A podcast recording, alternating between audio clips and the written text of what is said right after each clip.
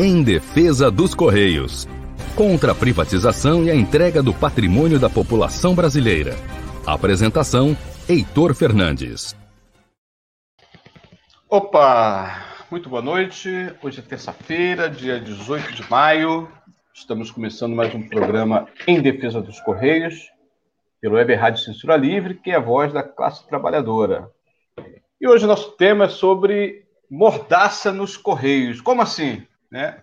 Correios está fazendo uma mordaça, querendo impedir que os trabalhadores dos Correios tenham liberdade de expressão, né, liberdade de opinião, quando indagados pela imprensa, né, que é natural, qualquer cidadão, qualquer trabalhador, qualquer brasileiro possa expressar sua opinião quando consultado por um profissional, por um órgão de imprensa e assim por diante. Né? Nessa semana, Hoje, especificamente, nós, eu tive acesso a um, uma nota interna dos Correios, nós não vamos divulgar a nota, mas vamos divulgar o seu conteúdo, que é o seguinte, é um boletim primeira hora, onde ela fala né, do, de uma nota do, nesse boletim sobre a relação com a imprensa e veículo de comunicação. Mas para falar sobre esse tema, nós temos dois convidados. Um convidado acabou de cair aqui, ó, que está voltando, que é o meu companheiro de trabalho, meu companheiro das lutas, né, das batalhas, que é o companheiro David Domênico, carteiro no Centro de Distribuição Domiciliária na Rua 1 de Março, lutador também da categoria, flamenguista, mangueirense, né? Duas boas referências. Está aí com a gente, daqui a pouco ele vai fazer uso da palavra está aqui do ladinho na nossa live. E também, meu companheiro também das lutas aí, doutor Jorge Bulcão Coelho, que é advogado criminalista, que também vai abordar esse tema, né, expressando a sua opinião. Sobre esse tema, não é só nos Correios, né? Hoje, várias empresas públicas estão dominadas pelos militares que voltaram aí no, na onda né, do governo Bolsonaro.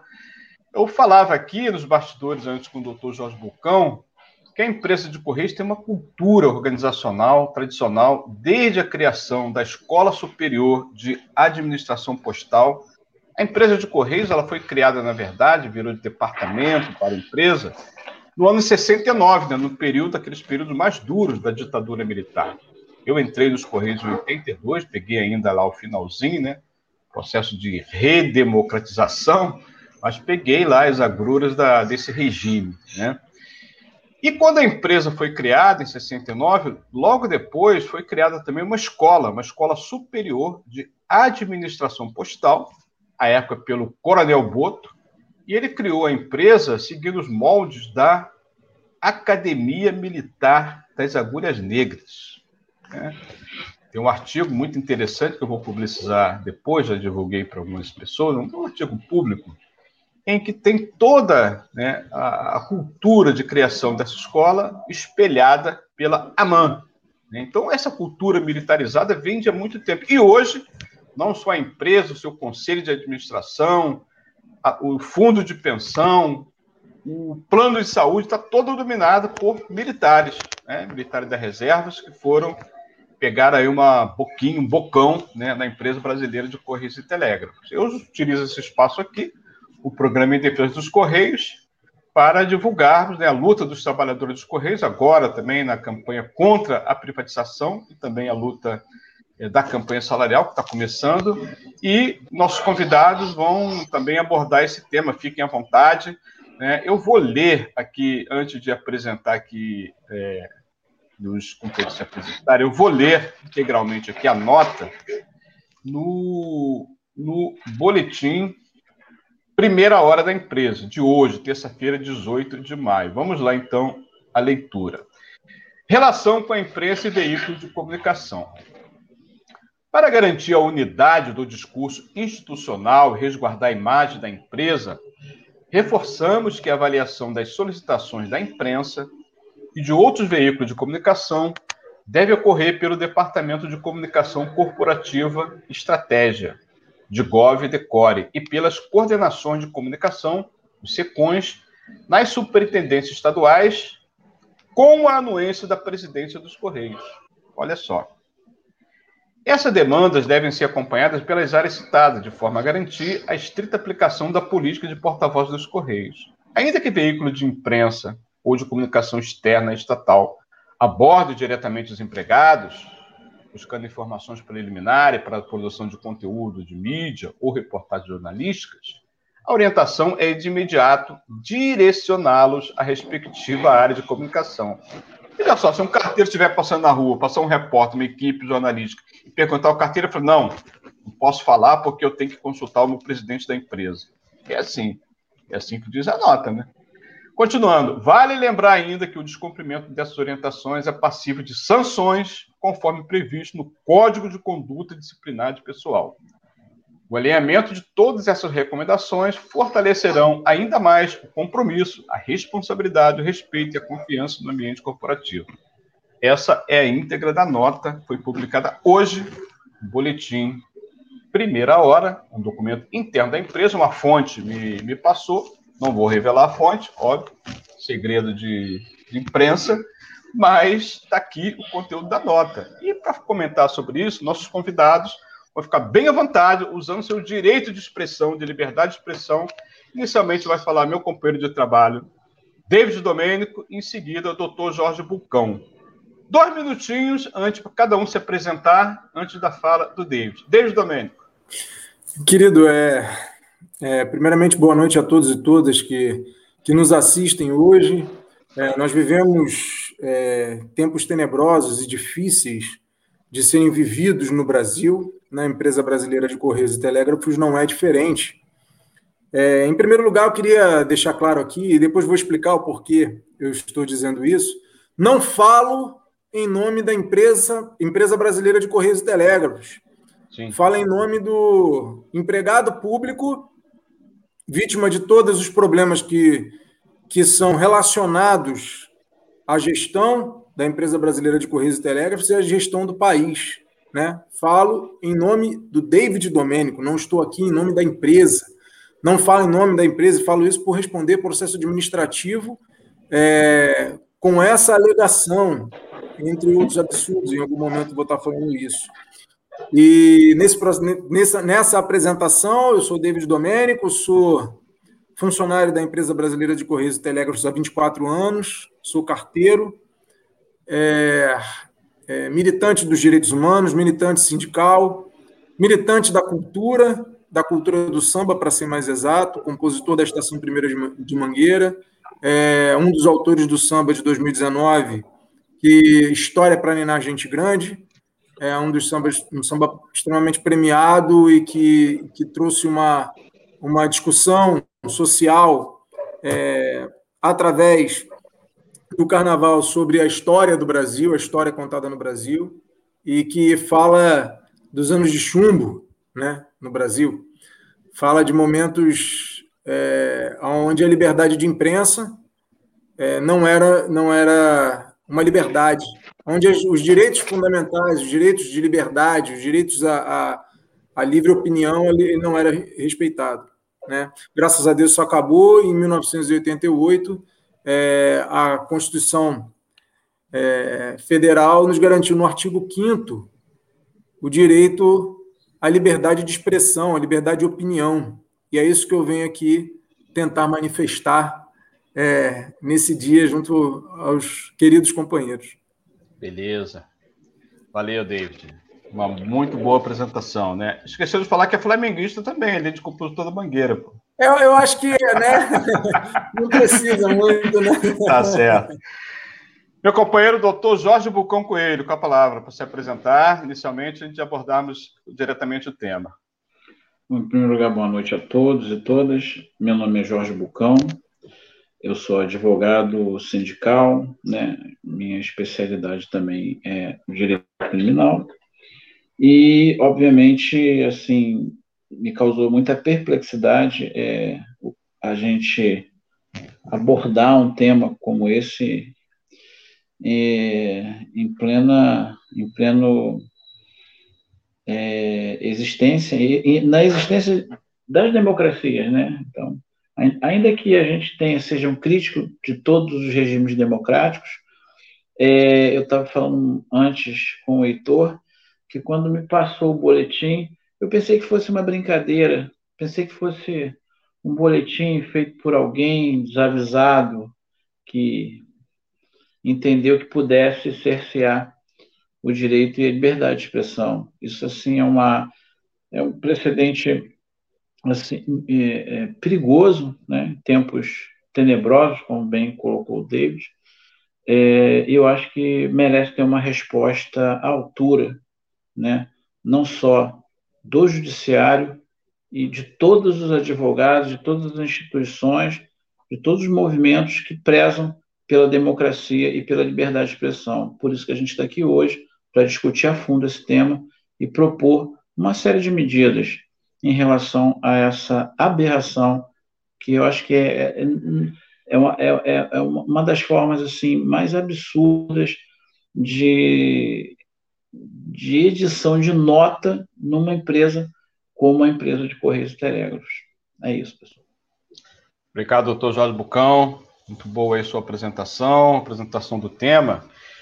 É, nós vamos ouvir agora o David Domênico, é, porque ele vive uma situação é, generis também sobre esse tema, né? Ele foi, é, ele foi abordado né, pela empresa e está respondendo a um processo administrativo. Quero dizer que a situação do David não é uma situação única. Vários, dezenas de trabalhadores, dirigentes sindicais, militantes, ativistas também estão respondendo ao processo administrativo.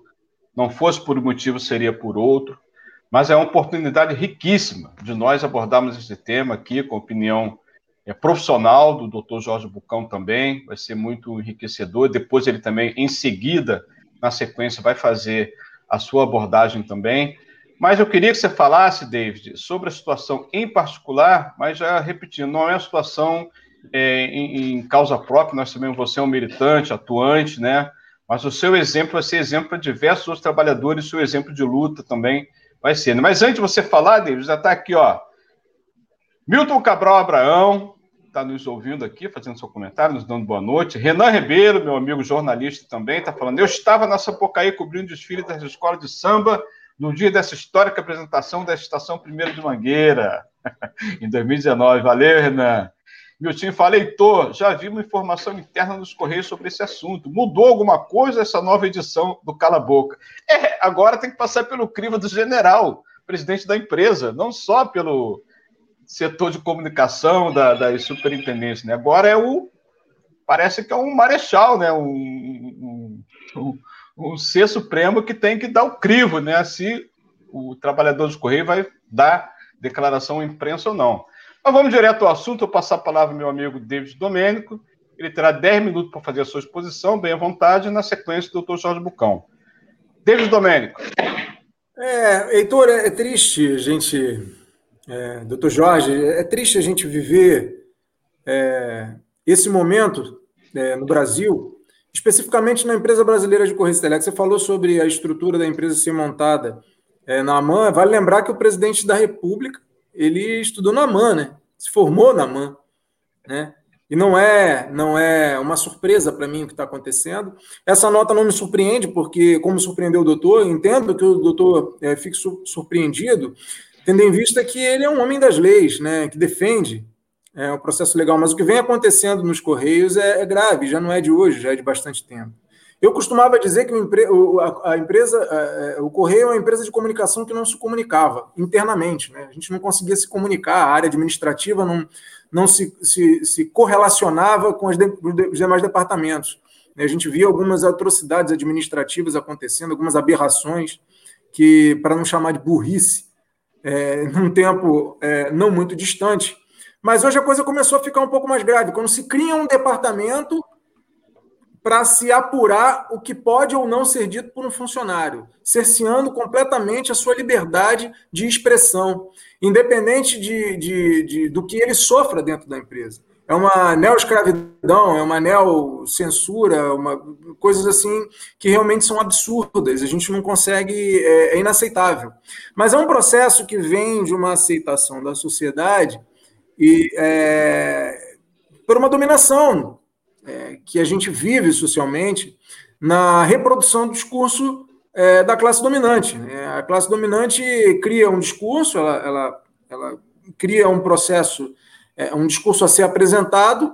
Esse discurso é, é apresentado para a sociedade, ela, ela nega à sociedade é, qualquer tipo de, de educação e acesso à cultura, que é um processo de transformação, domina os meios de comunicação, né, cria o discurso e implanta. Quando ele implementa esse discurso, esse discurso é aceito, porque não tem uma, uma, uma, uma um debate crítico sobre o que está acontecendo. Então, por isso, a gente viu é, a reforma trabalhista passar por atropelo, por isso a gente viu a reforma da Previdência passar por atropelo, por isso a gente vê é, é, essa reforma administrativa sendo, sendo discutida com trabalhadores, com servidores, muitos deles apoiando isso, a gente se espanta, e não é diferente no Correio, a gente vê que essas coisas são, são feitas dentro de um processo de dominação. E a melhor forma de se fazer isso é calando a boca dos trabalhadores. Quando o trabalhador, no, no momento em que a gente faz a luta e defesa dos trabalhadores e da empresa pública de Correios é, é, é, é contra a privatização, é, no momento em que a gente começa a fazer uma discussão com a sociedade, uma ampla discussão com a sociedade sobre a importância do correio público, sobre a importância do, do, correio de qualidade, quando a gente começa a falar sobre os problemas pelos quais os correios passam hoje, é, é, com relação à prestação de serviço, sucateamento, a falta de concurso, entre outras situações que vivemos no correio, vem uma nota como essa para calar a boca dos trabalhadores e impedir que os trabalhadores possam gritar, possam é, esclarecer a sociedade é, é esse, essa, essa situação que vivemos hoje. Né? Tem trabalhador que está sendo agredido na rua, tem trabalhador que vai para fazer uma entrega e é cobrado por uma culpa que não é dele, né? Desde 2011 e aí precisamos ser muito honestos, né? Precisamos ser muito claros que o processo não é de hoje, ele vem sendo construído desde 2008, quando foi aprovado a MP que transformou é, que, que, que, que, transformou os Correios, né? Que, que colocou essa, essa. que fatiou o Correio em várias situações e que, que, é. que proporcionou o projeto de, de, de, de Correios, o Planejamento Estratégico 2020, né? e esse processo vem sendo é, é, implantado nos Correios, e o processo de, de, de sucateamento da empresa ele já é um processo já muito.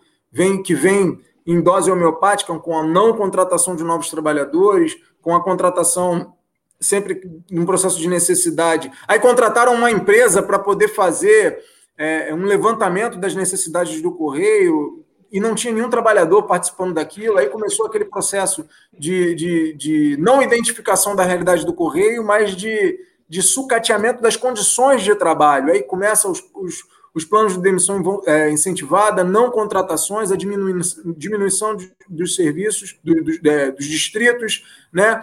É, o aumento e a sobrecarga de trabalho, a doença ocupacional, né? As doenças com, com nexo causal. E, e, isso não sendo debatido, não sendo discutido, e o massacre, aí veio a reforma trabalhista, veio a reforma da Previdência, o massacre em cima dos trabalhadores, e agora o trabalhador, com isso entalado, vem esse processo e essa, essa, essa lei da mordaça, que nós entendemos, nós particularmente entendemos, que é, é, é uma espécie de censura dentro dos Correios. É muito grave, é muito preocupante. É, quero muito ouvir o que o doutor Jorge Bucão tem para dizer com relação às medidas que nós podemos tomar com relação a isso, porque, de fato, ainda supostamente vivemos num, num, num Estado democrático de direito, então temos esse direito né, de correr atrás de, de fazermos alguma coisa para poder impedirmos que isso seja feito numa empresa de comunicação, uma empresa pública de comunicação. Né? E isso não é de agora, não é, não é, não vem acontecendo. Eu não sei se responderei um novo processo por, esse, por essa entrevista, e se você também não vai responder, né? Então, porque eu respondi o processo, eu comecei a, a responder o processo em isolamento se social. Se eu for responder, será o 14, não vai ser o primeiro. Pois é, eu também estou lá pelo oitavo, mais ou menos. É porque eu tenho menos tempo de correr que você está em 82 é. e eu em 97. Você já tinha quase 20 anos, né, quando eu entrei. Então, assim, é, eu, no, no, no, meio da pandemia, fui, logo que, que começou a pandemia, para ser mais exato, é, fui convidado pelo canal 247, TV 247, canal do YouTube, para falar sobre né, sobre as questões econômicas, a questão da, da, crise sanitária que se iniciava no Brasil, e também, naturalmente, por ser funcionário dos Correios, por ser um empregado público e não foi um emprego que me deram, que me colocaram, não sou um funcionário que, que, que, que conseguiu o meu cargo por, por amizade política, não, eu fiz um concurso, sou um funcionário concursado de uma empresa na qual, a qual eu defendo, né, como trabalhador, como empregado público, precisa ficar claro para todas as pessoas que o, principal objetivo de um servidor público é servir o país e não a estabilidade. A estabilidade é uma, é uma prerrogativa e uma consequência para que o, o servidor possa exercer sua função como servidor. Então, sou um defensor da empresa pública. É, é, então, por isso, fui convidado para dar uma entrevista.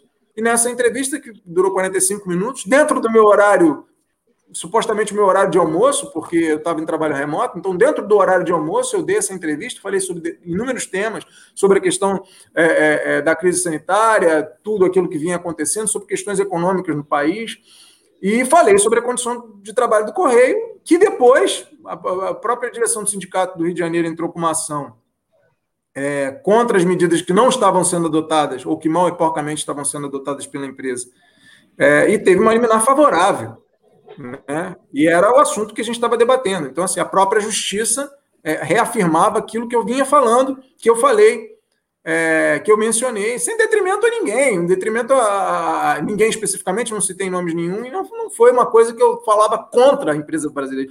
Falar contra a empresa brasileira de, de Correios e Telégrafos é falar em privatização.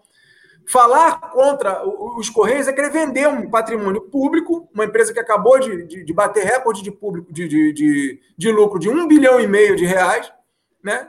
E você querer vender uma empresa dessa. Isso é contra, é falar contra o patrimônio, falar contra a empresa pública, e não você denunciar o que está de errado na empresa, né? Para as pessoas que são donas dessa empresa. Porque quem é dono do, do, do Correio o povo brasileiro.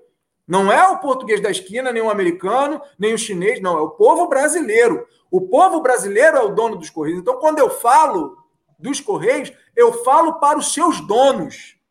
Quando eu falo da empresa brasileira de Correios e Telégrafos, eu falo para o povo brasileiro. Eu não falo para o patrão. Então, não pode ser um general, com todo respeito, é, com toda a vênia que um general merece, é, é, se é que merece, é, eu não estou aqui falando para ele, e eu não preciso dele, da autorização dele, para emitir a minha opinião como empregado público concursado, não indicado por ninguém, né? Como empregado público concursado em defesa da minha empresa, em defesa do patrimônio público, falar para o povo brasileiro. Mas eu, primeiramente, recebi uma solicitação de informação, manifestei o meu, a, minha, a minha indignação com, com aquilo, é, falei sobre o artigo 5 né, o meu direito à liberdade de expressão, à liberdade de, de, de de manifestar a opinião, a minha opinião era particular, e isso ainda assim, não satisfeitos, transformaram em um processo administrativo. E aí eu respondi uma CID, né, uma solicitação de, de, de, de um relato de, defesa, né, solicitação relato de defesa, sobre isso. E dentro desse processo ainda houve é, é, um, uma tentativa de ludibriar a verdade. Né?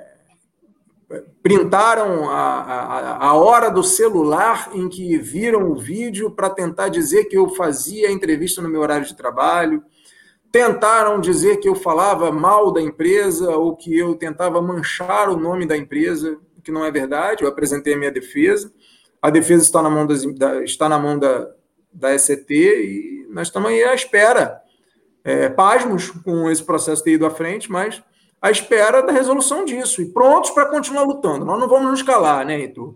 É, é, é, Com certeza. É uma luta, é uma luta que nós temos que, que, que bancar na certeza de que é uma luta árdua, porque nós estamos lutando contra o sistema, nós estamos lutando contra o cala-boca do, dos, dos, trabalhadores, o cala-boca do povo pobre, o cala-boca de quem precisa, porque são os beneficiários, são os beneficiários dos Correios, né? É o povo pobre, é o povo necessitado, é o povo que não tem como pagar uma fortuna por uma encomenda, para postar uma encomenda, é, é, é, aquele que depende de receber a sua correspondência no interior do país, né? É, em nome dessas pessoas que a gente fala, em nome dessas pessoas que a gente, quando cobra melhores condições de salário, melhores condições de trabalho, dignidade para os trabalhadores dos Correios, quando nós cobramos isso, nós cobramos a melhor condição de, de, de, prestação de serviço para o povo brasileiro. Nós não estamos aqui só, única e exclusivamente, é, é, é, legislando em causa própria, não. Nós não estamos aqui defendendo o emprego do patrão. Mais uma vez eu falo, quando nós defendemos o Correio, defendemos o povo brasileiro, defendemos o patrimônio público, defendemos o interesse daqueles que são mais necessitados, das camadas mais abastadas da, da, da sociedade, é, que dependem do Correio, do Correio público. sabe? É, quando nós defendemos a não privatização dos Correios, nós é, defendemos uma empresa estratégica para o Brasil, né? que é considerado é, é, serviço essencial é, pelo próprio governo que aí está, uhum. mas é, defendemos o povo, não estamos aqui defendendo o patrão, não estamos aqui defendendo o capital privado, nós não estamos aqui defendendo o interesse dessas pessoas. E as pessoas que hoje administram o Correio precisam compreender que essa empresa não pode ser é, é, é, administrada como uma empresa privada. O escopo, Perfeito, e, e, o escopo de, de, de, uma empresa pública é a prestação de serviço, é diferente do escopo de uma empresa privada. O lucro de uma empresa pública é prestar o serviço com qualidade. E se hoje nós não estamos prestando o serviço com qualidade, com qualidade em algumas localidades, precisamos esclarecer a população, que são os donos do correio. Precisamos esclarecer os nossos verdadeiros patrões, que é o povo brasileiro. É, é, é, é Precisamos esclarecer essas pessoas o porquê esse serviço não está sendo prestado, que falta funcionário nos Correios, né? que nós temos um, uma mentira de que ah, não, está com, com, déficit de funcionário aqui, é, em uma uhum. unidade na outra, mas aí eles admitem o déficit de, de, de funcionário, mas ao mesmo tempo criam um plano de demissão voluntária é, para tirar ainda mais trabalhadores, não contratam outros trabalhadores. No, meio da, da, da da... É, desde 2011 não tem concurso público, né? Exatamente. No meio da pandemia, eles fizeram redistritamentos que acabaram com distritos, aumentaram é, é, é, a sobrecarga de trabalho sobre os trabalhadores que ficaram né, nesse, nesse, nesse, nesse processo de, de, de prestação de serviço. Para se ter uma ideia, Perfeito, é, enquanto bom. todo mundo ia para o isolamento social, é, enquanto todo mundo ia para o isolamento social, os trabalhadores de Correios, em massa, passaram a trabalhar os sábados. Passaram a ter que cumprir um horário e fazer duas horas extras. Então, assim, são coisas que vêm acontecendo em contramão ao que, ao que a Organização Mundial de Saúde vem, vem, vem pedindo e que precisa ser discutido, debatido com a sociedade, amplamente, dentro com certeza. exercendo o nosso direito à liberdade. É isso. Então, assim, Beleza, assim, David. No segundo bloco, a gente vai aprofundar esses temas. Perfeito. Mas, mas muito boa essa introdução que você coloca, já dá aí vários pontos para o doutor Jorge comentar. Mas antes dele comentar, quero dizer que continua aqui na escuta com a gente, ó, vários trabalhadores dos Correios. O Pimentel, né, que trabalhou aí na Cidade Nova com a gente, está na escuta aqui, manda boa noite para a gente. Rusman Tavares, lá diretamente do estado da Paraíba, ó. tá mandando aqui um abração para a gente. Braer Lira, Braer, petroleiro, aí tá aí, tá dando boa noite, companheiro. Ditadura nunca mais. Toda solidariedade ao companheiro David. Aí, ó. É, é, na luta que a gente se encontra, diz ele, David, aí, ó. Braer, que é lá do Sindicato Petroleiro do Rio de Janeiro, onde trabalha também o doutor Jorge Bucão. Milton, Milton Cabral, da outra mensagem aqui, ele fala: ele que estão na gestão falam mal sempre, falam mal dos Correios, como você comentou, David. Ó, Écio Pimentel também, operário, metalúrgico, aqui na escuta com a gente, Dirley Santo na operação. Luiz Carlos, lá, morador da Ilha do Governador, meu companheiro também, está aí, Renan Rebelo. Luciene Saldanha. Você que não está ainda compartilhando, pode compartilhar nossa programação para seus amigos do Facebook, do YouTube também. Você pode mandar sua mensagem. No finalzinho do programa deles, tem que mandar aí a nossa. Mandar uma palhinha aí do seu próximo samba, próximo carnaval do ano que vem, pô. Não deixa passar, não, mas vamos deixar para o final. Vai ser surpresa aqui para os nossos ouvintes. Jorge Bucão, você que é um advogado trabalhista, criminal, né, milita aí na área há bastante tempo, você falava que não tinha visto ainda uma nota igual a essa, né? É, lá nos petroleiros também, agora comandada também por um militar, né? Tem situação semelhante a essa lá em petroleiros, como está aqui nos Correios. Ó, Edson Luz também, o Edinho está aqui na escuta com a gente. Manuel Vieira também, meu companheiro reintegrado na luta, lá no estado da Paraíba, também aqui na escuta com a gente. Vários ouvintes internautas mandando aqui seu abraço. Valeu, Manel. Grande abraço para você e para todos os companheiros do estado da Paraíba. Jorge Bucão, com a palavra. Vamos lá. Então, vou começar a minha fala dizendo o seguinte, fazendo uma pergunta para a gente refletir. Será que se nós pedíssemos autorização aí do presidente dos Correios para fazer essa matéria aqui, né, que num espaço democrático nós teríamos autorização? Não, porque se a gente for seguir o raciocínio da nota, né, até nós estaríamos enquadrados, né, você o companheiro David e, obviamente, todos que participam aqui teriam que prestar né, informações para a viabilidade desse programa, o que é um absurdo. Absurdo tamanho também é que o trabalhador dos Correios, né, com todas as garantias constitucionais, não só constitucionais, né, mas de toda a legislação pátria, né, que assegura que está em consonância com a Constituição Federal, né, você não tem nenhuma formulação de legislação vigente que venha a cercear o direito da liberdade de expressão, que é um direito fundamental.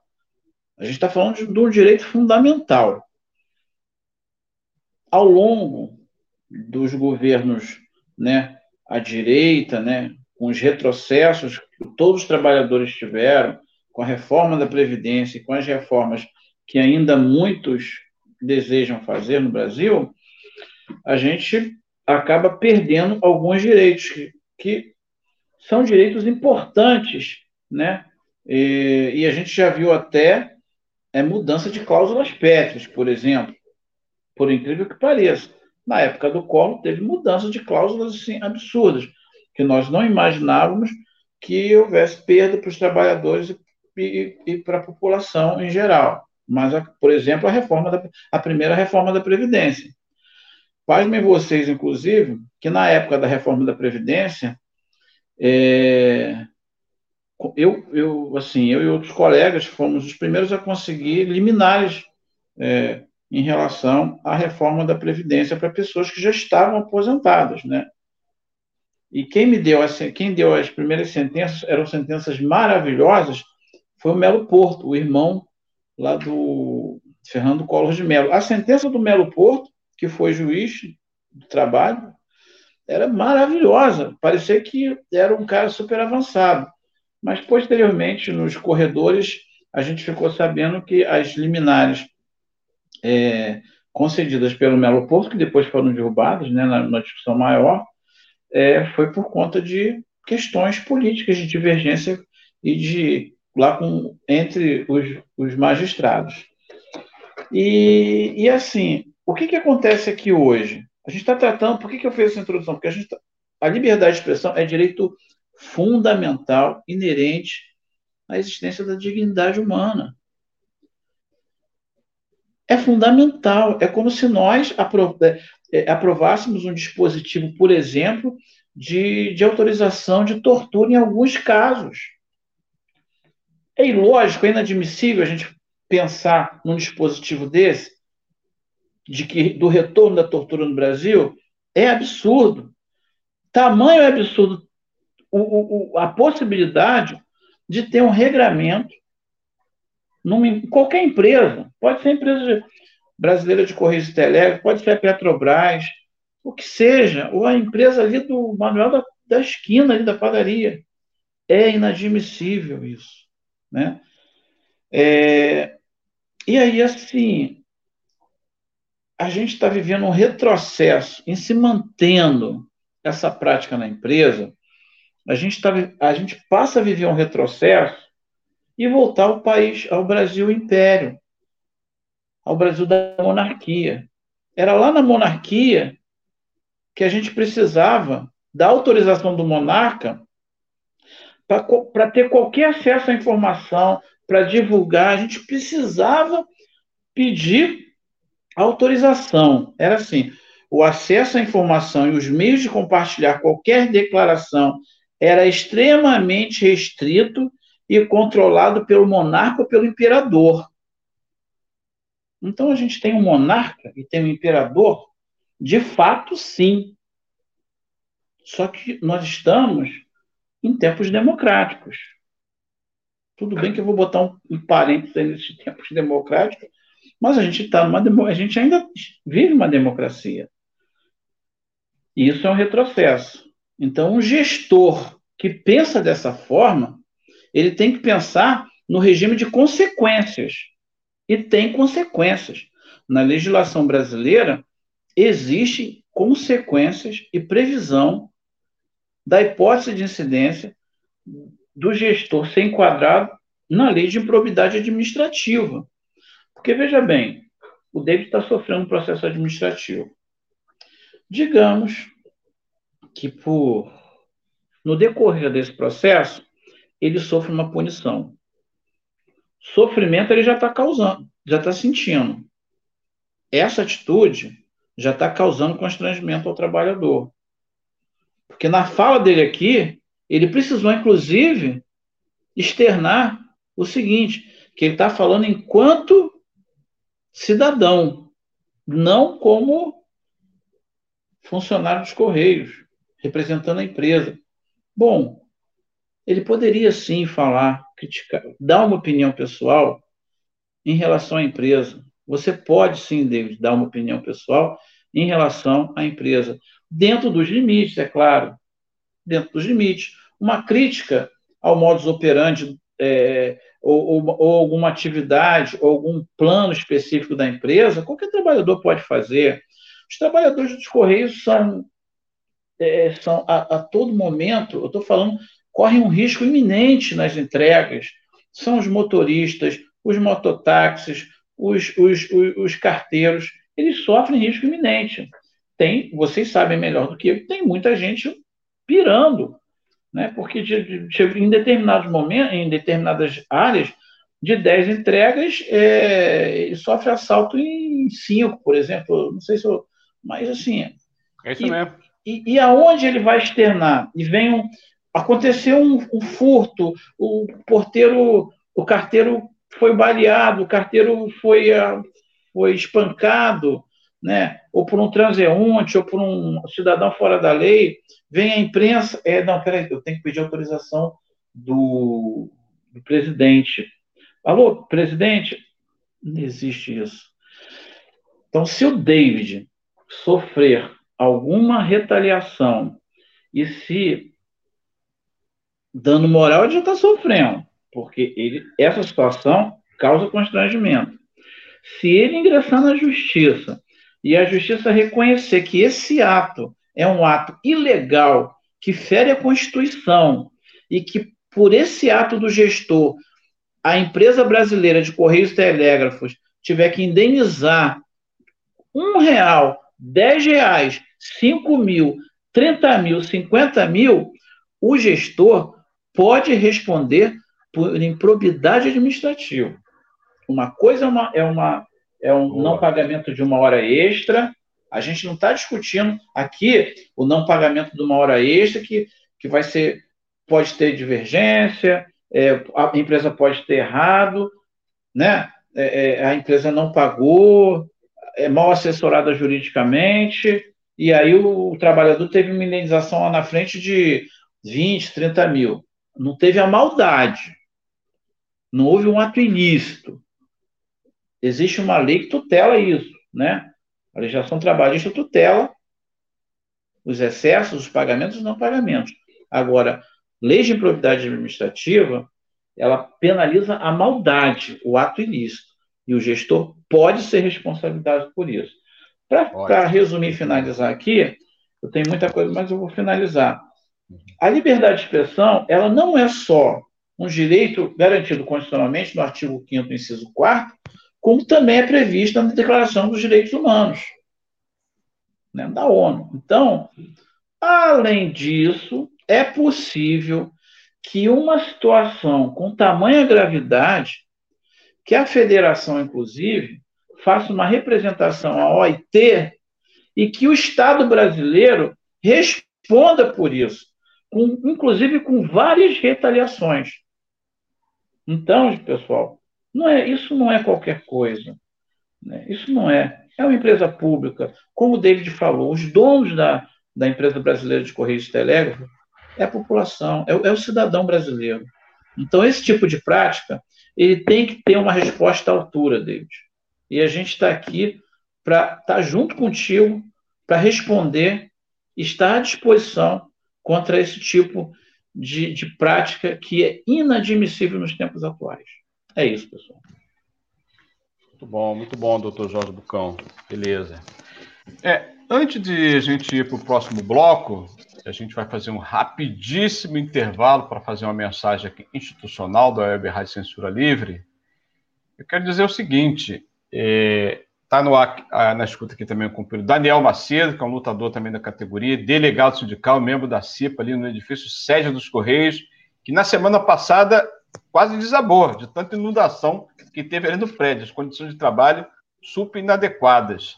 Né? Também está aqui na disputa com a gente. Daniel, inclusive, interveio naquele processo, junto com o Adriano Dias, que também é delegado sindical e membro da CIPA ali do setor. É, no falta é falta de condições de trabalho nos setores nossos, né, David? Você vai comentar também daqui a pouco. Mas a gente vai fazer um rapidíssimo intervalo, né?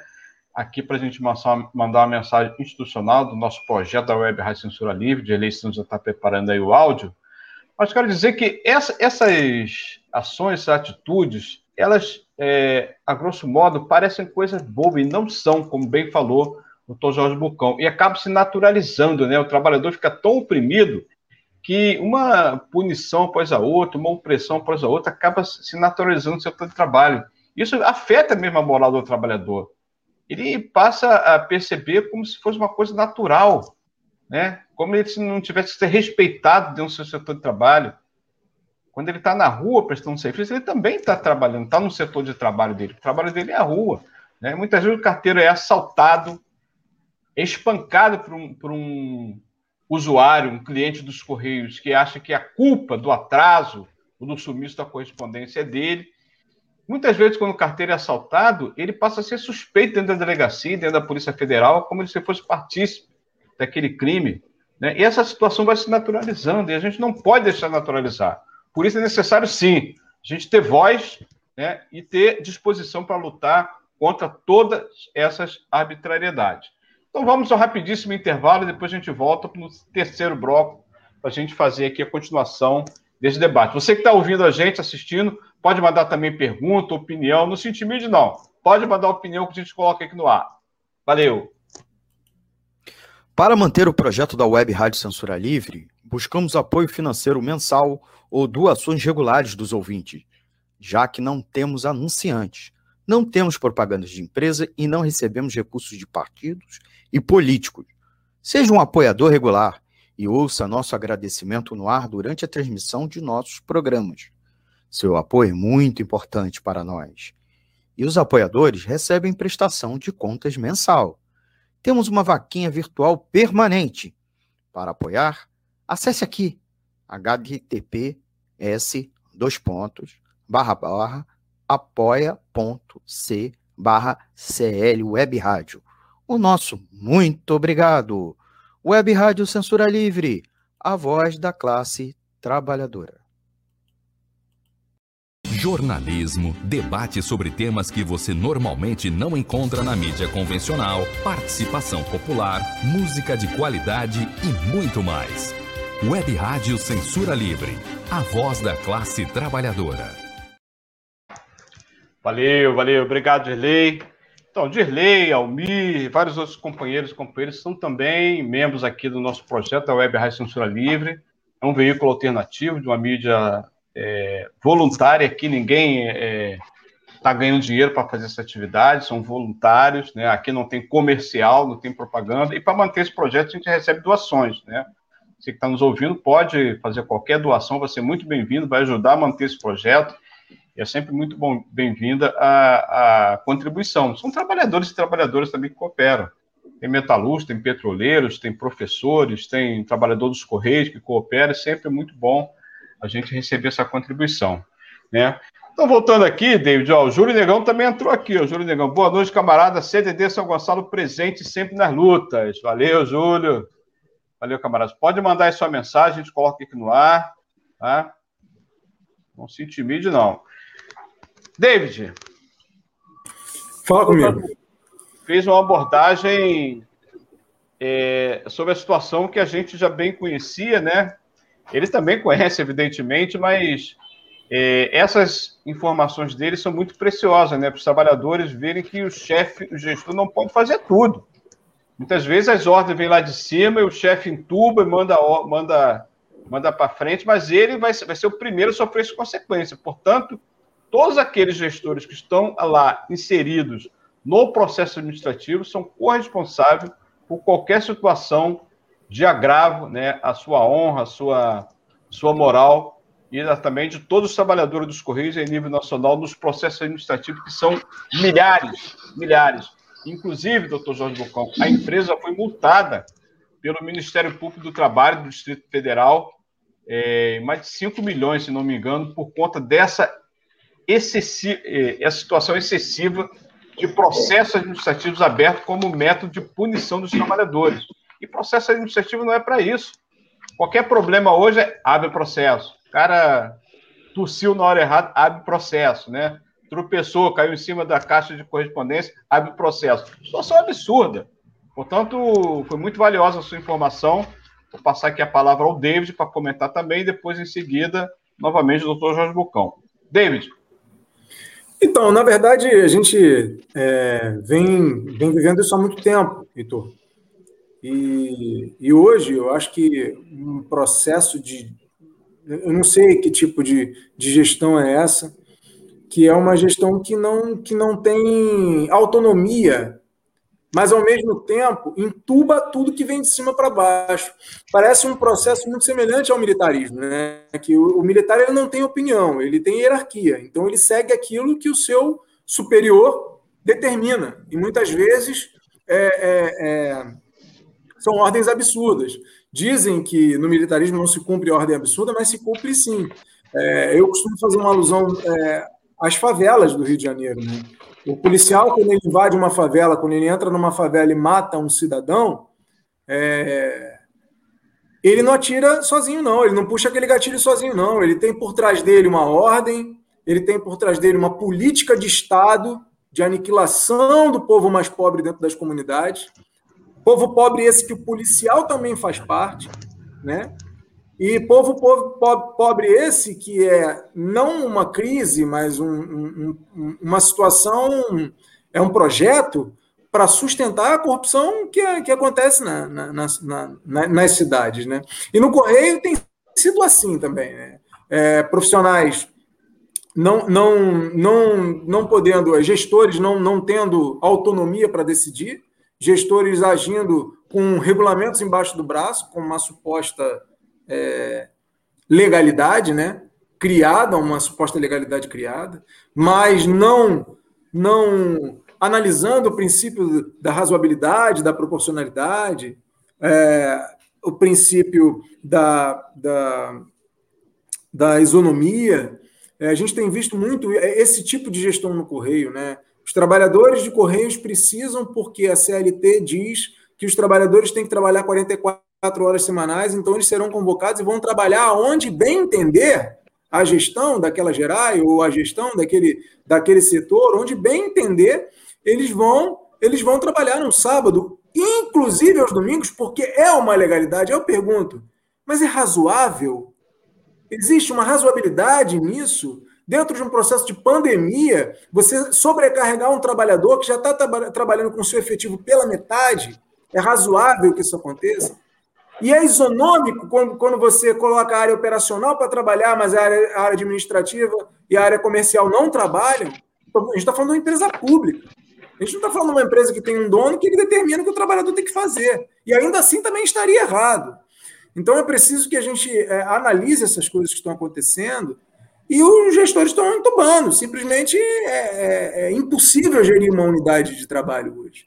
Porque a ordem vem de cima, só que eu também sou a favor, sou, eu sou de um ditado que diz o seguinte: se tu não aguenta com balde, tu não pega na alça, filho. Né? Se, se você não é capaz, é, você não concorda com aquilo, porque tem gestor fazendo o que diz não concordar a fazer. Mas se não concorda, então entrega o cargo. Né? Entrega o cargo, porque o objetivo é, principal, como eu disse, é prestar serviço à população. Esse tem que ser o objetivo principal. E não ganhar uma gratificação de 4, 5, 6 ou sei lá quantos mil, a custa, às custas do quê? Da não manutenção da credibilidade dessa empresa, né? a não manutenção da credibilidade da imagem dessa empresa. É isso que ofende efetivamente a imagem da empresa. A não prestação de serviço, o massacre da classe trabalhadora, né? a pessoas que não têm competência para estarem no cargo que estão, a pessoas tendo que entubar tudo que vem acontecendo. Isso não é de hoje, eu falo isso porque é, as pessoas na internet me conhecem, primeiramente, pelo ato de ter ajudado o rapaz que me assaltou em 2015, no final de 2015 para 2016. É, eu trabalhando como, como funcionário do Correio, virou matéria do, do, do programa Fantástico, Fantástico né? Foi, é. E naquela época, é, e aí, corroborando com o que diz o doutor Jorge, é, eu precisei pedir autorização à empresa, isso em 2015, no governo da presidenta Dilma. Né? Uhum. É, precisei pedir autorização à empresa para poder fazer uma matéria uniformizada, uma matéria que valorizaria a imagem da empresa, porque era um carteiro ajudando a um jovem infrator que o assaltou no centro da cidade, que vivia uma epidemia de jovens infratores, né? uma epidemia social. Então seria uma e essa, e essa, e essa autorização me foi negada. Então, quando eu pedi autorização para falar bem da empresa, para usar a boa imagem da empresa me foi negado. Para fazer uma crítica, alguém acredita, alguém tem a ilusão de que isso vai acontecer? O Correio está criando, nessa nota de hoje, cria o DIP do Correio, o Departamento de Imprensa e Propaganda do Correio, Boa. reproduzindo um departamento da ditadura militar. Um departamento, um órgão da ditadura militar né? que veio para contrariar, e aí, é, falando sobre o Brasil colônia, sobre o Brasil imperial, que de fato é, não tinha liberdade de expressão, mas em 1821, é, é, Dom Pedro I criou um, um, a liberdade de expressão, era o direito à liberdade de expressão, que veio posteriormente ser negado ao povo brasileiro. Né? É, então, assim, é, são coisas que a gente precisa discutir, precisa ver, porque as condições de trabalho nos Correios hoje são graves. O processo de se jogar o trabalhador contra a sociedade, contra a opinião pública, para representar é, uma, uma, uma imagem negativa diante da sociedade, para justificar o processo de privatização, que ainda assim a população é contra o processo de privatização. É contra o processo de privatização porque compreende a importância dos Correios. Não é possível que uma empresa. Porque o, o serviço de Correios existe no Brasil há 350, há mais de 350 anos, há 52 anos como empresa pública, antes como departamento de correios. E só nos últimos 10, 15 anos que o serviço caiu em qualidade, nós somos considerados um dos melhores serviços de correio do mundo. E o mundo inteiro não privatiza esse serviço, porque sabe a relevância e a importância estratégica desse serviço. E sabe a importância, no caso do Correio do Brasil, que é a única empresa pública ou privada que está em todos os municípios do país, prestando serviço independente de lucro ou não. Pessoas não sabem, mas só 10% do serviço de Correios dá lucro. E ainda assim dá um bilhão e meio de lucro e presta serviço em todos os municípios. Uma Isso. empresa como essa não pode ser entregue na mão do capital privado. Não pode ser entregue na mão de um patrão da burguesia, né, do, do, do capital internacional, porque não tem empresa no Brasil com capacidade para comprar o correio. Precisa ficar claro. É mentira que uma empresa brasileira vai comprar o correio, não vai. E ainda assim vai ser para servir ao lucro vai ser para servir ao capital e não para servir a população brasileira. Com certeza. Muito bom, David. Excelente. É, amanhã, David, inclusive, é um dia muito importante. Né? Os docentes, técnicos, estudantes vão realizar um dia de luta em defesa da educação contra o governo, pelo Fora Bolsonaro e Mourão, contra a reforma administrativa. Amanhã também entram em lutas metroviários de São Paulo. Há um processo de luta muito importante que a gente tem que estar inserido, né?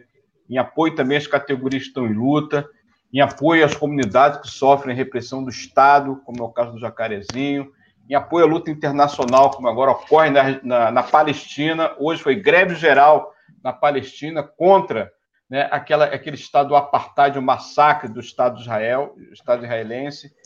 E nós, como parte dos Correios, somos uma categoria que tem um reconhecimento nacional e internacional como uma categoria lutadora, que já enfrentou governo é, Bolsonaro por duas vezes, já numa luta muito dura. Ano passado perdemos, inclusive, vários direitos, não por conta da luta contra a empresa, mas por conta do ataque do STF e do TST. Então, é um processo de luta que a gente não pode ficar só lutando sozinho, achar que uma categoria sozinha vai derrotar o governo. É preciso unificar lutas, unidade para ação, fazer uma greve geral sanitária contra o governo Bolsonaro, nesse momento em que morrem trabalhadores e trabalhadoras de Correio por conta da Covid.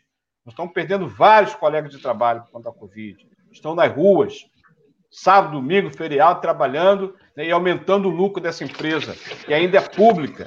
É tricentenário o serviço dos Correios que nós prestamos. E vamos continuar usando a nossa voz para defender essa empresa pública, como várias outras empresas. Nesse marco, eu chamo aqui novamente o doutor Jorge Bucão para também fazer parte desse debate.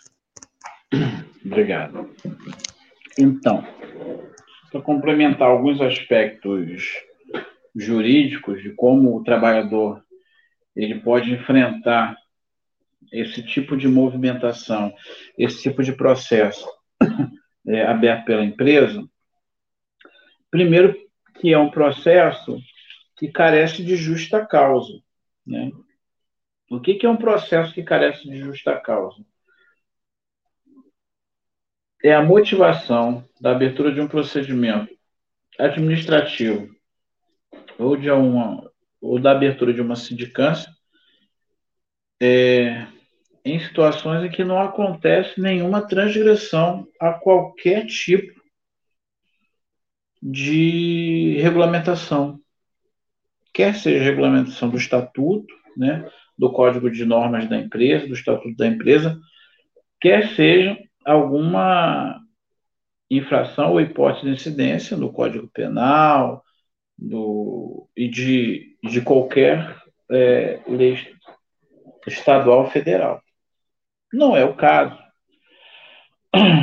de qualquer de, do, do David estar tá respondendo um procedimento administrativo quando o mesmo usou de um direito constitucional, um direito fundamental, que é expor a sua ideia, o seu pensamento, de, dentro dos limites garantidos pela Constituição Federal. O que, que eu falo dentro dos limites?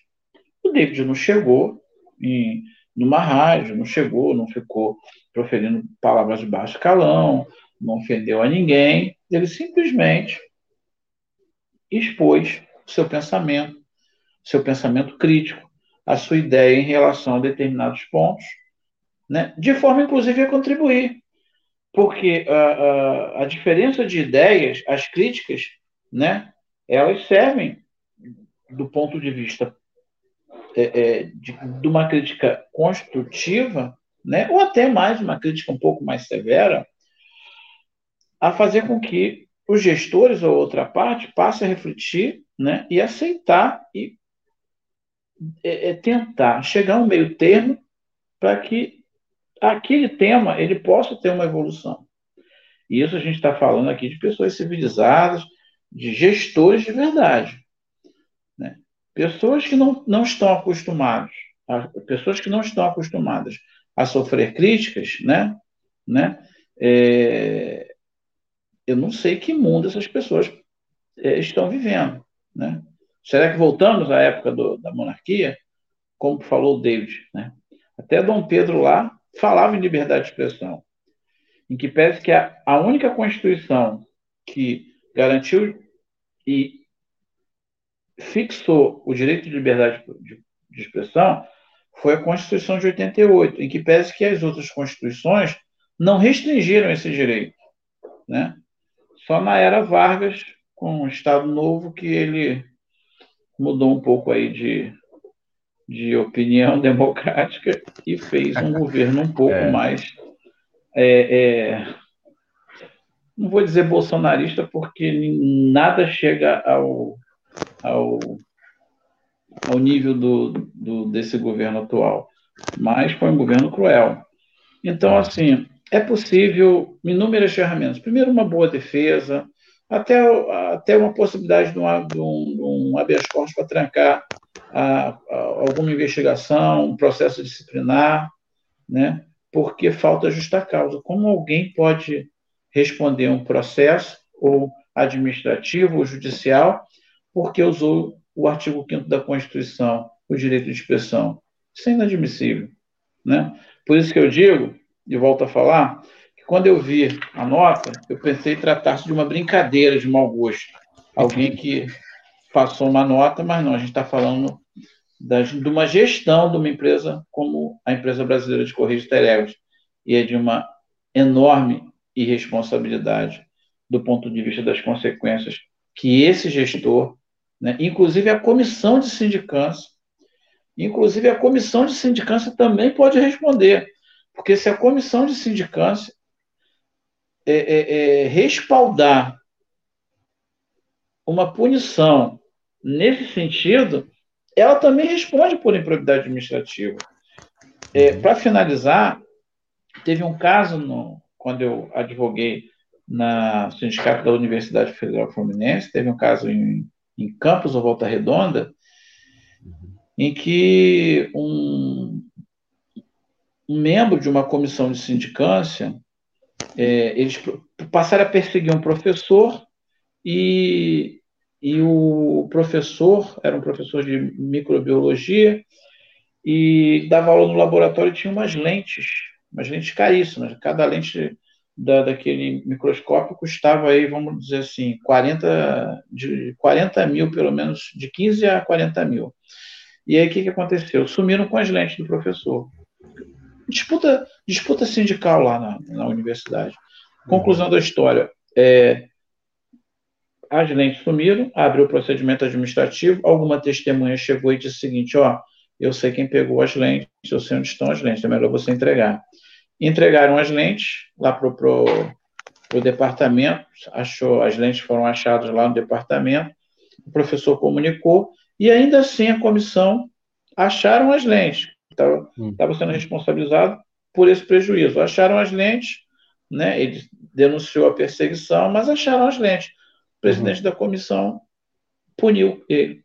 Nossa. E a Vogal puniu. E esse servidor, que era membro, ele, em vez de dar o voto contrário, que não ia influenciar em nada, porque já tinham dois votos desfavoráveis ao professor, ele, em vez de dar o voto favorável, de, é, contrário, ele acompanhou. Nossa, Quando o Ministério Público processou por improbidade administrativa, porque isso veio à tona, foi todo mundo. Então, tá é só para exemplificar que a comissão também tem responsabilidade. Porque se a uhum. comissão te punir por esse fato, ela também vai estar tá cometendo esse esse abuso esse de poder, né, desvio, né, doutor? É, desvio de finalidade e abuso de poder. Ah, é isso. Show de bola. Obrigado, Jorge Bucão. É, a gente já está indo para o encerramento do programa, infelizmente, que é bom, dura pouco, né? A gente vai partir aqui para a fase final, né, no último bloco, as saudações finais, nossos convidados, nossos participantes. Só queria ver com eles se vai rolar aquela palhinha no finalzinho do programa, né? Pra, do samba. Vai rolar deles? Sempre, mesmo sempre. No, opa, mesmo no Gogó vai rolar, que beleza. Com certeza. Então, mensagem final aí, saudação final do doutor Jorge Bucão. E por último, David vai mandar a sua mensagem final já com sambinha para a gente encerrar aqui o programa em alto estilo. Ó, tá aqui no ouvindo a gente também nosso companheiro Suel, lá do Mato Grosso do Sul, Anderson Figueiredo, nosso companheiro carteiro, Anderson, Carlos Henrique, Carlos Henrique Nariz também aqui na escuta, mandando um papo firme, um joinha aí pra gente. Valeu, camaradas. Jorge Bucão, vou deixar você fazer aqui a sua saudação final. Por último, Deise vai mandar uma palhinha para a gente aqui para fechar a live com a, uma cultural. Jorge Bucão. Bom, primeiramente queria agradecer a todos aí pela participação nesse programa. Primeira vez que eu estou vindo aqui a essa casa e estou me colocando à disposição, porque é sempre um prazer a gente estar discutindo, Beleza. ter liberdade de expressão, né? É, é muito bom ter liberdade de expressão e debater um tema, né, de, de um ato em que há afronta a liberdade de expressão, é, é sempre um prazer aqui estar tá dando a minha contribuição jurídica e a experiência aí na, nessa área em, a serviço dos trabalhadores. Muito obrigado. Valeu, Bucal. Eu que agradeço a sua participação, sua disposição de nos ajudar aqui nesse debate. Obrigado. David Domênico. Oh, é, quero agradecer, Heitor. Mais uma vez estou aqui. Já tive na, na rádio logo depois que, que ganhamos o São Paulo na Mangueira, presencialmente na rádio. Infelizmente, hoje foi, a gente foi. não consegue é, mais estar presencial. Mas feliz por ter conseguido me vacinar hoje. Infelizmente. Oh, que beleza! Não por ser funcionário dos Correios, porque nós somos serviço essencial para trabalhar, mas não somos serviço essencial para sermos vacinados, imunizados, né?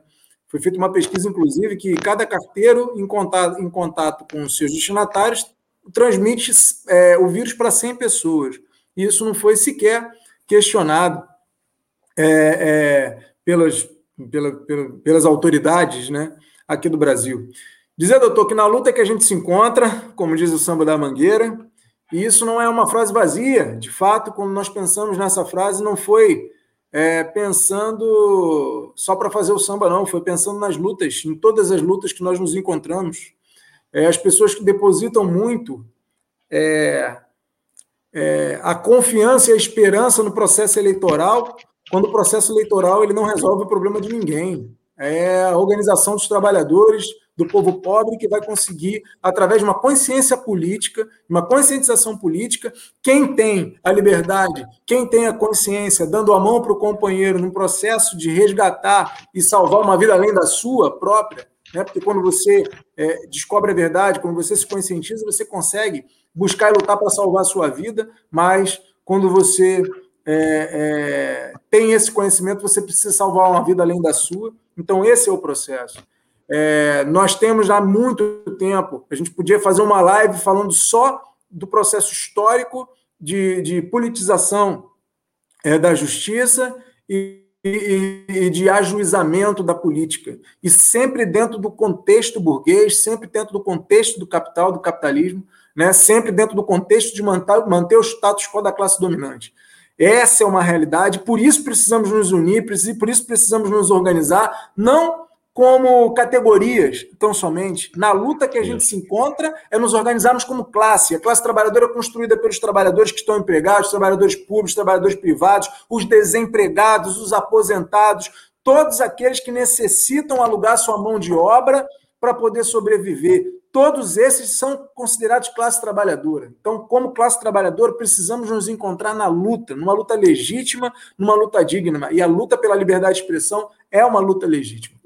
Heitor, quero te agradecer mais uma vez, irmão, por ter me feito o convite. Estou à disposição sempre que me chamar, eu vou estar aqui para cantar, para falar, para expor, para lutar e para colocar o dedo na ferida naquilo que é que é necessário. E eu vou cantar um samba, não vai ser o samba da Mangueira, porque em respeito ah, aos, camaradas. Tá, tá não vai certo. ser o samba da Mangueira, porque em respeito aos camaradas que também estão em disputa, que não têm o privilégio ah, de entendi, estar entendi. aqui junto com você eu não tá vou certo. fazer isso, mas vou cantar um samba que fala sobre o trabalhador, sobre a luta do trabalhador, que é um samba que eu fiz com meu parceiro aqui de Niterói, Felipe Filósofo, lá da Viradouro, professor ah, legal. É, da rede pública, é, meu irmão, meu camarada, professor da rede pública, doutor em filosofia. Um Felipe. É, é um parceirão, que diz assim, ó. É que eu levanto todo dia para o trabalho, quase sempre o mesmo horário quando o galo me desperta. Chamégua nega, vou preparar a marmita a essa vida corrida, mas vou chegar na hora certa. Desço a ladeira lá do morro, é triste deixar meu barracão, onde mora a poesia, toda a minha alegria, a dona do meu coração. Na despedida ela chora e pede não demore para voltar. Ó oh, nega, Deus te ornaste de beleza, tu és a minha riqueza, mas tenho que trabalhar. Eu vou à luta, vivo com dignidade, mas em minha mocidade já não tive o que comer. Na minha casa também tem mais três crianças, nelas trago a esperança para cumprir com meu dever. Meu rosto traz na rotina, mas o sol que me ilumina, vivo o tempo que não mudou. Eu ouço em cada esquina, ser pobre é a tua sina, liberdade trabalhador. Aí, muito bom. Valeu, David. Fechamos a live aí com atividade cultural, David Domênico. Obrigado, doutor Jorge Bucão. David, valeu aí seu, seu recado, muito justo aí, honesto, né? não competir com os companheiros aí da, da Mangueira no samba do ano que vem, não é isso que você está falando? Se Deus quiser, teremos isso. carnaval. Isso, mas o 19 eu posso tocar aqui rapidinho, posso? Com certeza. Beleza. Obrigado, Riley. Esse bicho já foi até pago. Show.